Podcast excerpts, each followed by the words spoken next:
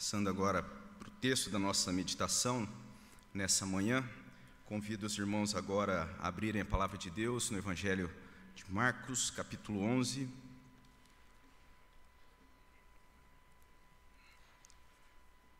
A partir do versículo 12, versículo 12 ao versículo 26. Marcos capítulo 11, versículo 12 ao versículo 26. Estarei fazendo a leitura, peço que os irmãos, mesmo assentados, acompanhem a leitura da palavra do nosso Deus. Você que está aí na sua casa também, convido você a ler esse texto com toda a reverência à palavra do nosso Deus. No dia seguinte, quando saíram de Betânia, teve fome. E vendo de longe uma figueira com folhas, foi, foi ver se nela, porventura, acharia alguma coisa. Aproximando-se dela, nada achou senão folhas, porque não era tempo de figos. Então lhe disse Jesus: Nunca jamais coma alguém fruto de ti. E seus discípulos ouviram isto. E foram para Jerusalém. Entrando ele no templo, passou a expulsar os que ali vendiam e compravam. Derribou as mesas dos cambistas e as, e as cadeiras dos que vendiam pomas não permitia que alguém conduzisse qualquer utensílio pelo templo. Também os ensinava e dizia: Não está escrito, a minha casa será chamada casa de oração para todas as nações? Vós, porém, a tendes transformado em covil de salteadores. E os principais sacerdotes e escribas ouviram essas coisas e procuravam um modo de lhe tirar a vida, pois temiam porque toda a multidão se maravilhava de sua doutrina. Em vindo à tarde, saíram da cidade. Passando eles pela manhã, viram que a figueira secara desde a raiz. Então Pedro, lembrando-se, falou: Mestre, eis que a figueira que amaldiçoaste secou. Ao que Jesus lhe disse: Tende fé em Deus, porque em verdade vos afirmo que, se alguém disser a este monte: Ergue-te e lança-te no mar, e não duvidar no seu coração, mas crer que se fará o que diz, assim será com ele. Por isso vos digo que tudo quanto em oração pedides, crede que recebestes, e será assim convosco.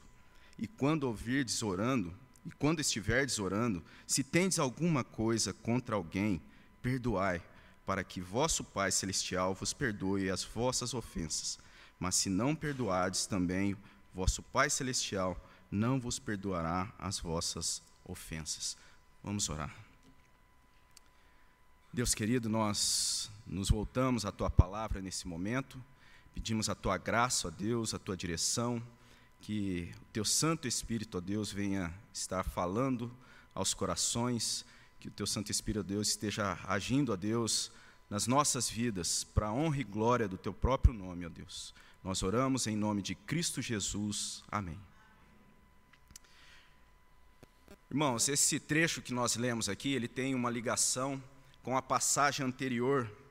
Os fatos que foram descritos no início do capítulo 11 se dão num domingo, aquele domingo onde a multidão com os ramos ali estavam ali aclamando a Jesus, o que leva a gente a entender que aqui se dá em uma segunda-feira, como nós vemos aí no verso 12, no dia seguinte, quando saíram de Betânia.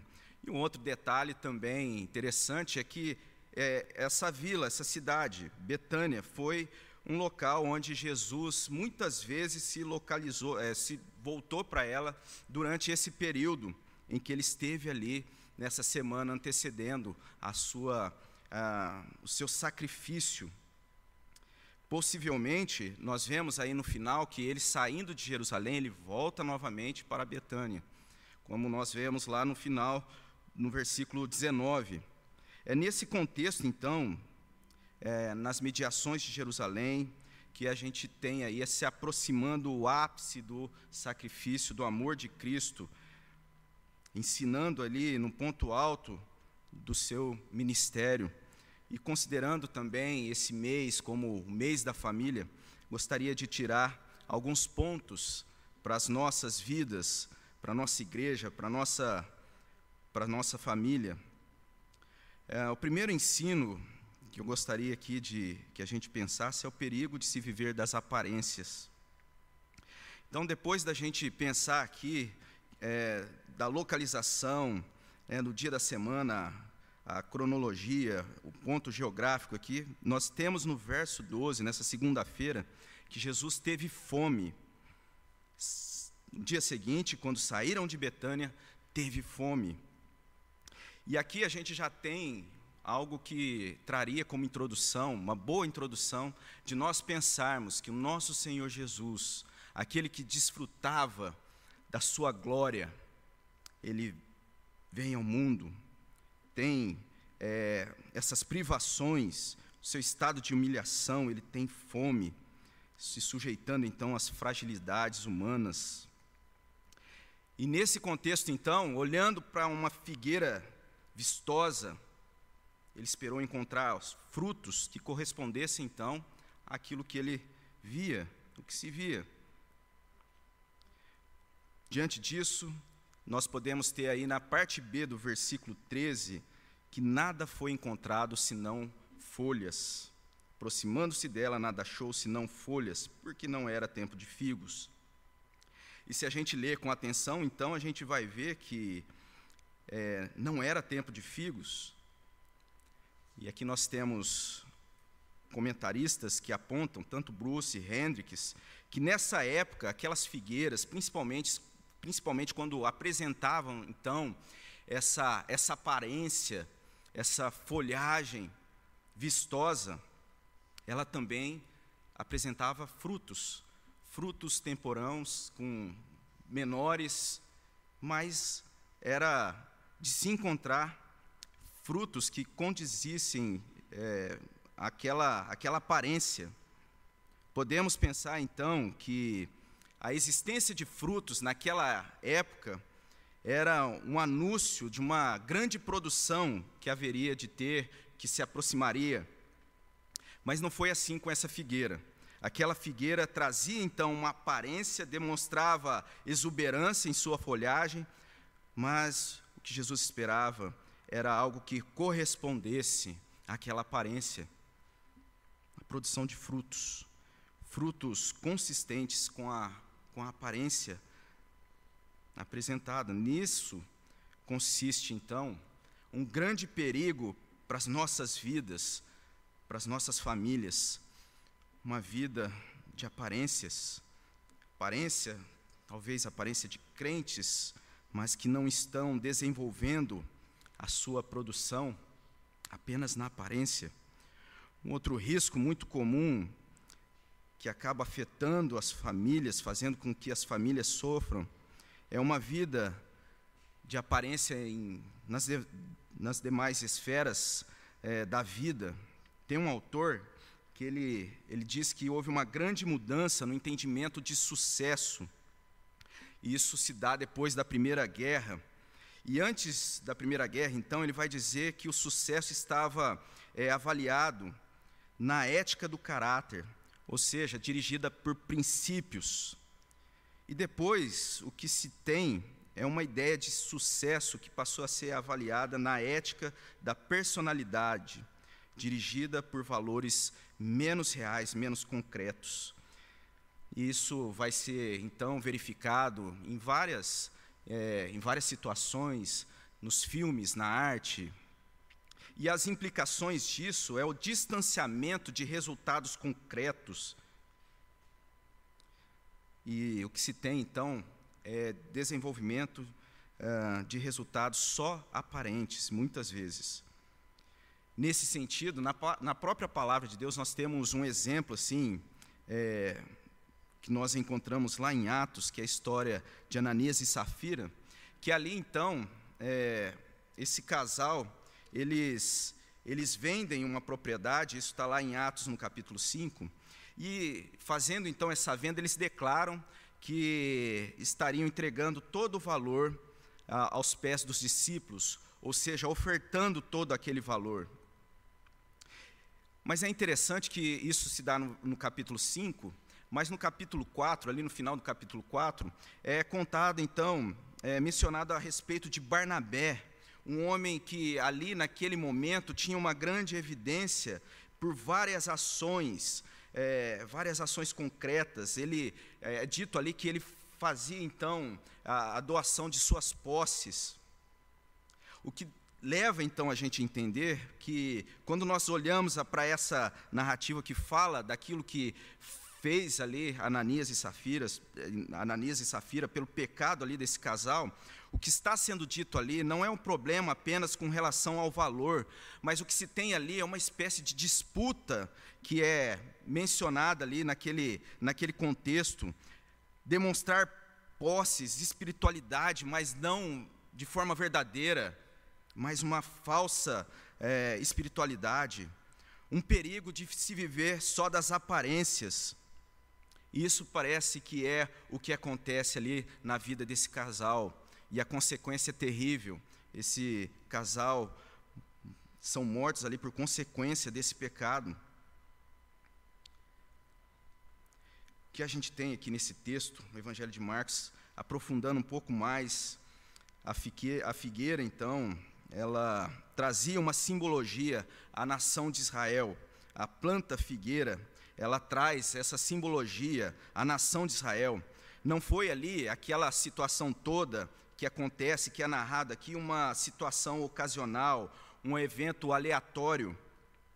Jesus, além ali de trazer essa questão da aparência, ele está demonstrando algo mais profundo ligado com a adoração verdadeira. E quando a gente caminha, caminha no texto, e vai ficar mais claro quando é narrado que Jesus chega em Jerusalém, entra no templo, nós temos aí o segundo perigo, que é o perigo de viver movido por interesses egoístas. O perigo de se viver movido por interesses egoístas. Se temos então sendo mostrado o perigo com relação àquilo que está externo, agora nós temos aqui algo que está ligado ao interior, ao coração. A vida religiosa que é narrada aqui no texto parece demonstrar algo muito é, movimentado, muita agitação. Quando nós temos aí do versículo 15, o versículo 16, nós podemos presumir que realmente havia uma grande é, movimentação, várias pessoas então ali no templo. E nós, olhando então para essa narrativa de Jesus ali no templo, é importante a gente ter uma real assim noção do que remete a esse templo, a sua grandeza, ali a, a construção gigantesca que era o templo ali, com as suas grandes portas, entradas suntuosas. E o que a gente vê é nessa grande aparência da construção do templo que havia ali em Jerusalém, é interessante que existe então uma relação muito próxima com a passagem da figueira. O que vemos então Jesus entrando, purificando o templo, ele expulsa os vendedores que faziam ali o comércio, mas a gente vê também que ele expulsa os compradores. Versículo 15: passou a expulsar os que ali vendiam e compravam. Mas nós temos aqui um problema que não está simplesmente com, é, com relação à comercialização, mas havia uma opressão dos que vendiam, que buscavam ali é, extrair dos peregrinos é, os recursos. Aqueles então que viajavam a fim de oferecer sacrifícios eram então é, oprimidos, eram ah, abusados ali com os valores que eram cobrados na comercialização mas que nós temos também uma espécie de comodismo dos compradores. Porque vejam, se eles estavam ali naquele mercado e participando daquela comercialização, eles não precisavam trazer, separar um animal sem defeito, né, para trazer e chegar ali naquele local. Era só comprar. Quem estaria sendo adorado então numa relação assim? E isso acontecendo ali no templo. Nós temos aí o perigo de se viver movido pelos interesses egoístas, o que Jesus vai dizer é, num outro momento, narrado no Evangelho de João. Jesus chega então, derriba as mesas de, é, dos cambistas, as cadeiras dos que vendiam pombas. Chama atenção então, nós termos aí também cambistas e esses cambistas, eles, além de trocar ali a moeda, eles faziam uma espécie de purificação do dinheiro que esses viajantes traziam para que esses, essa moeda, então, que era trazida, elas pudessem servir para comprar e vender ali. E eles faziam essa purificação é, seguindo aí uma, uma taxa, uma, uma taxa para fazer, então, a purificação do, di, do dinheiro. Nós temos uma outra questão sendo levantada aí no texto, uma outra proibição, uma outra ação de Jesus ali, que é proibir o trânsito de utensílios. Versículo 16: não permitia que alguém conduzisse qualquer utensílio pelo templo. E aqui é interessante a gente pensar, então, esse local, o templo, como um lugar é, grandioso. O que acontecia é que muitas pessoas usavam o templo para cortar o caminho.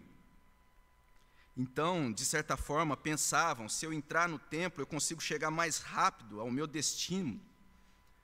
Um pensamento ali, então, de usar ali aquele local para chegar mais rápido àquilo que ela presumia, ou o local que ela gostaria. Então, usava ali daquelas entradas e, e o que nós temos então que Jesus ele proíbe que as pessoas usassem esse local com esse objetivo, com esse pensamento egoísta.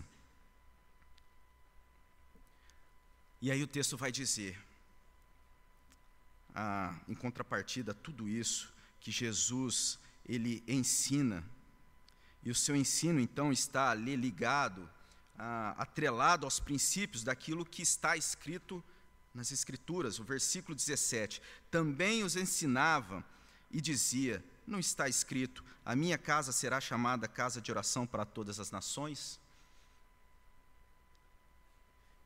Nós vemos Jesus ali nesse templo, mas é interessante que Jesus ensinava, e o verso 18 vai dizer que a multidão se maravilhava, versículo 18, e os principais sacerdotes e escribas ouviam essas coisas e procuravam um modo de lhe tirar a vida, pois temiam, porque toda a multidão se maravilhava da sua doutrina. Então, motivação com os próprios interesses devia ser transformado para uma disposição voltada àquilo que está sendo trazido por Jesus, o ensino e também a oração como uma forma de adoração a Deus. O perigo que muitas vezes nos cerca, afastando o nosso entendimento de uma adoração verdadeira, pensamentos egoístas. Jesus já havia profetizado então a destruição desse templo. E nós temos então que a obra de Jesus, a obra salvadora, traz para a vida do crente ser o próprio templo de Deus, morada do Espírito Santo. Efésios 2, versículo 18 a 22 diz: Porque Ele, ambos temos acesso ao Pai em um Espírito.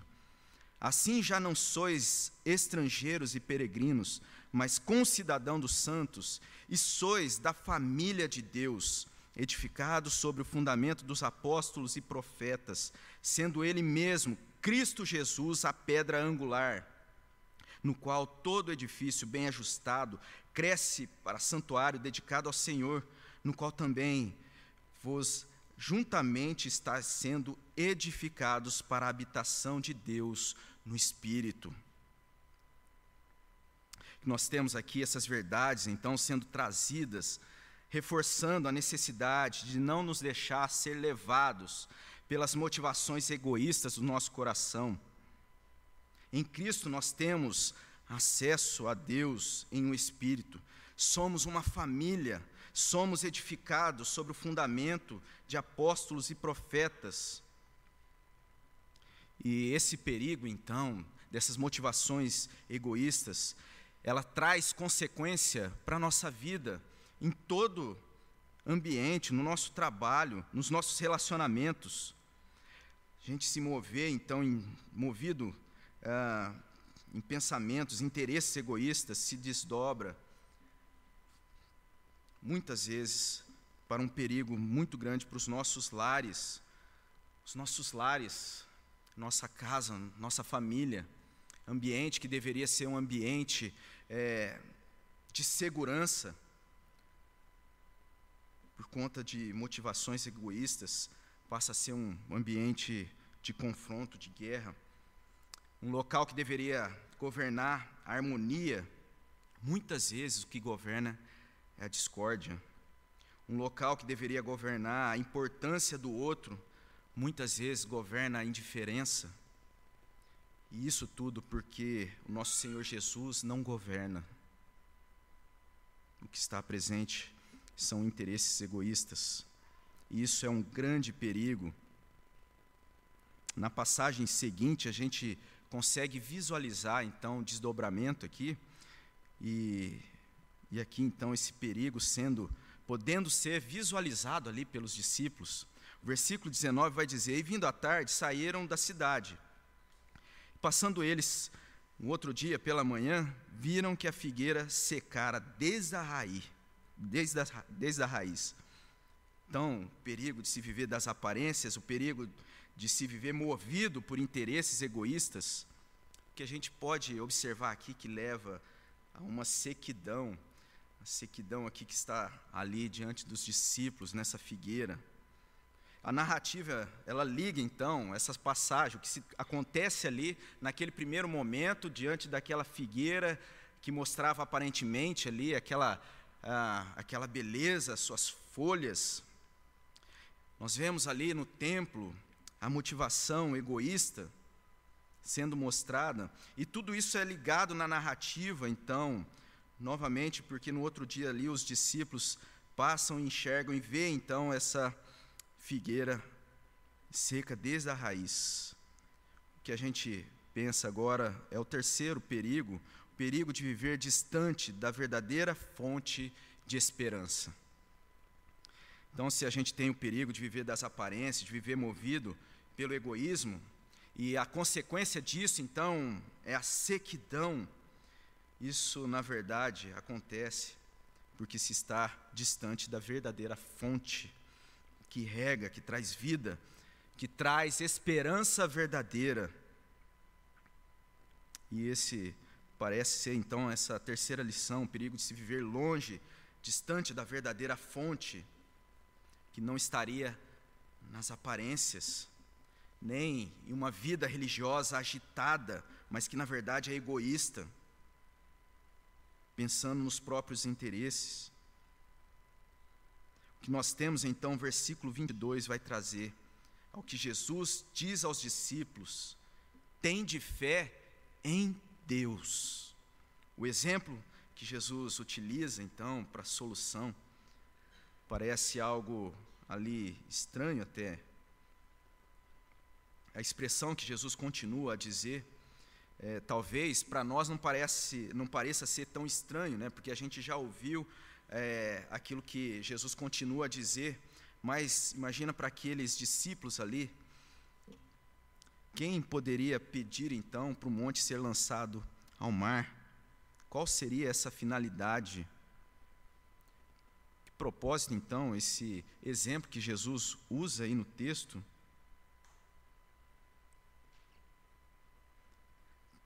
Que propósito haveria se não um propósito do próprio Deus?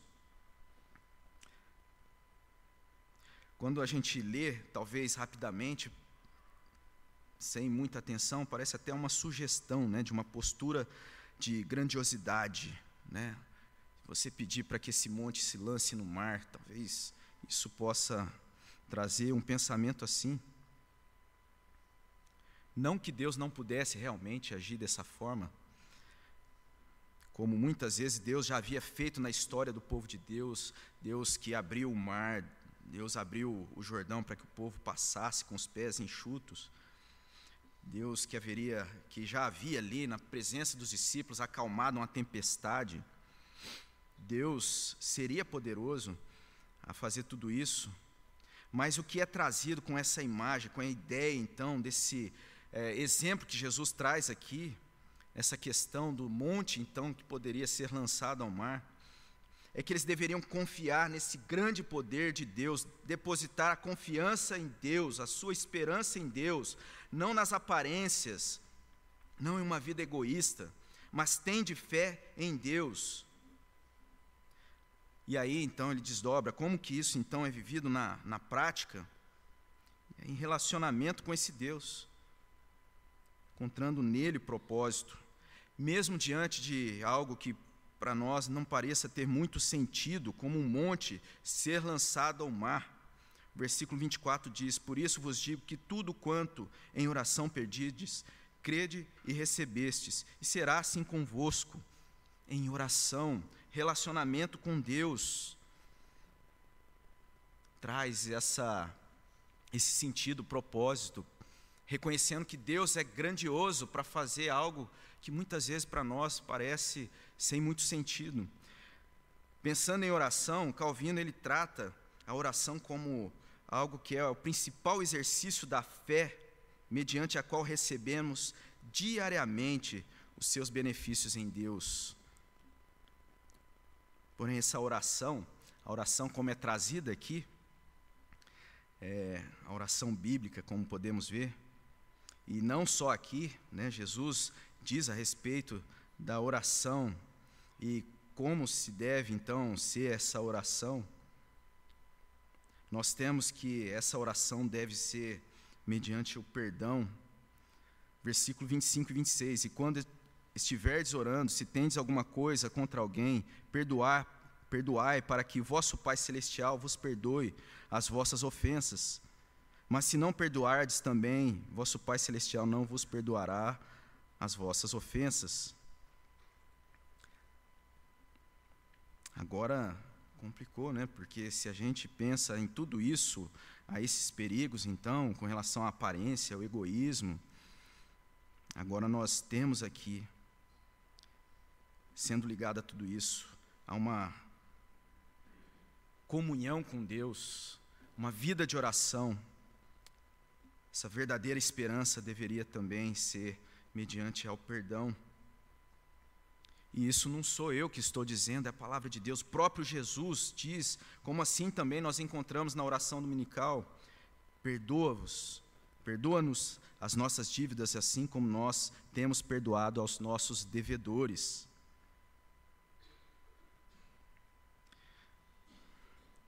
E nós, pensando em perdão, então, ah, eu me lembro uma história que traz esse drama que tem uma relação com o perdão, e ela se dá lá no Antigo Testamento, está narrado ali no Antigo Testamento. Nós temos no capítulo é, 37 de Gênesis, uma história muito bonita, a história de José do Egito. E ali nós temos um drama é, familiar.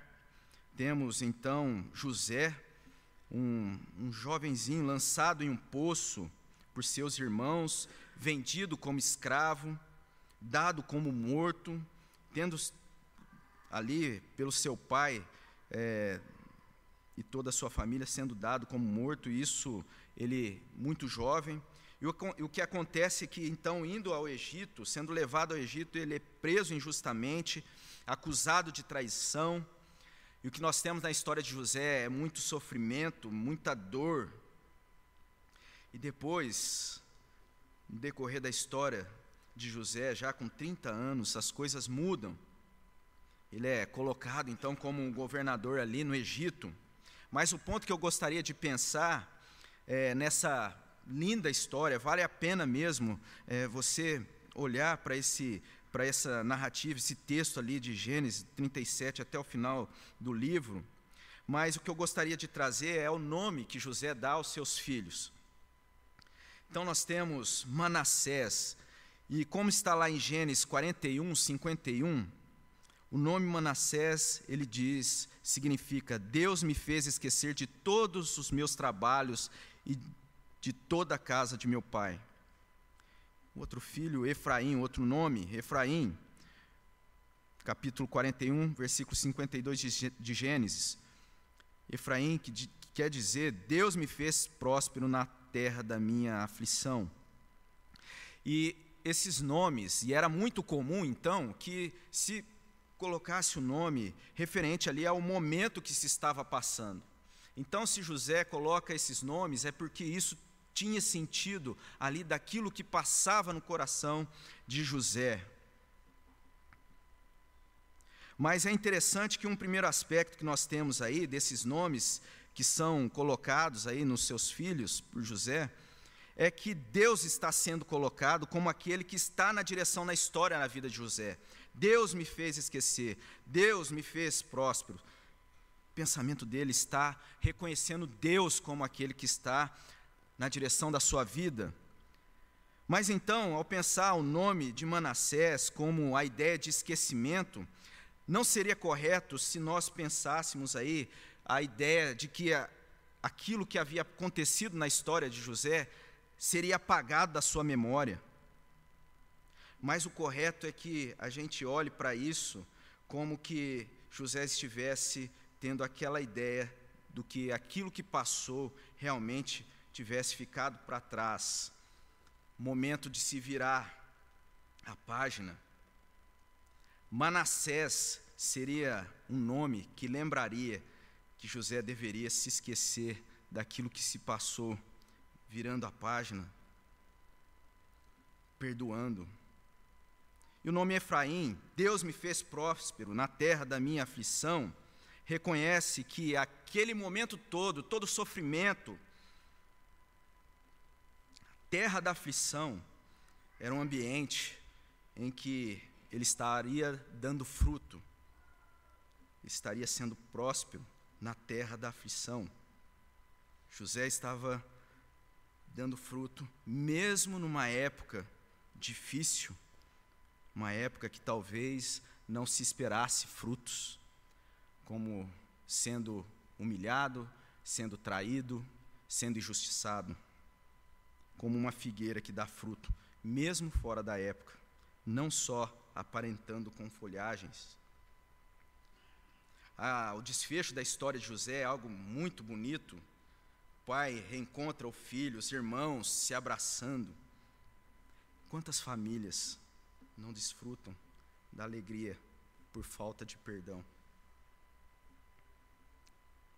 Como a falta de perdão, na verdade, evidencia o distanciamento da verdadeira fonte de esperança. Distanciamento que leva à sequidão, como aquela figueira que estava ali na frente dos discípulos. Perigo de se viver das aparências, perigo de ser movido por interesses egoístas, perigo de viver distante da verdadeira fonte de esperança. Eu gostaria de falar a respeito desse perigo como algo é, simples, assim, como a gente pensar uma placa que está ali alertando né, sobre um perigo é, da integridade física, algo que a gente olhasse assim, nossa, realmente isso é perigoso. Mas a questão aqui é muito mais séria e urgente. Ainda que reflita na integridade física como um perigo,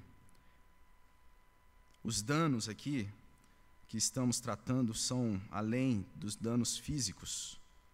O risco aqui é uma sequidão, uma sequidão espiritual muitas vezes para uma vida levada baseada na aparência, uma religiosidade, às vezes movimentada, mas com interesses egoístas, na verdade, uma vida distante da comunhão, como uma fonte de oração, uma oração bíblica ligada ao perdão. Que nós não corramos esse risco, que hoje seja um tempo oportuno para que a gente possa então caminhar numa vida em que Jesus seja de fato a nossa esperança, esperança para a nossa vida, para a nossa igreja, para a nossa família. Nessa, nesse domingo, nós separamos um domingo de oração pelas famílias. Que nesse sentido, nós possamos então, de fato, orar pelas nossas famílias, mas Lembrando que essa oração também está ligada a nós estarmos dispostos a perdoar. Amém? Que Deus nos abençoe. Vamos orar mais uma vez. Deus, nós te louvamos nessa manhã, agradecemos, ó Deus, pela tua palavra e pedimos, ó Deus, que o Senhor nos ajude, nos abençoe, ó Deus. Que o Senhor trabalhe na nossa vida, no nosso coração, na nossa caminhada, Deus, que não seja somente de aparência, mas uma caminhada consistente, ó Deus, de vida com o Senhor. Que as nossas motivações seja de exaltar e glorificar o teu nome, ó Deus. Que nós possamos caminhar, ó Deus, sabendo que o Senhor está conosco. E que isso, ó Deus, realmente seja algo verdadeiro na nossa vida. Em nome de Cristo Jesus. Amém. Amém.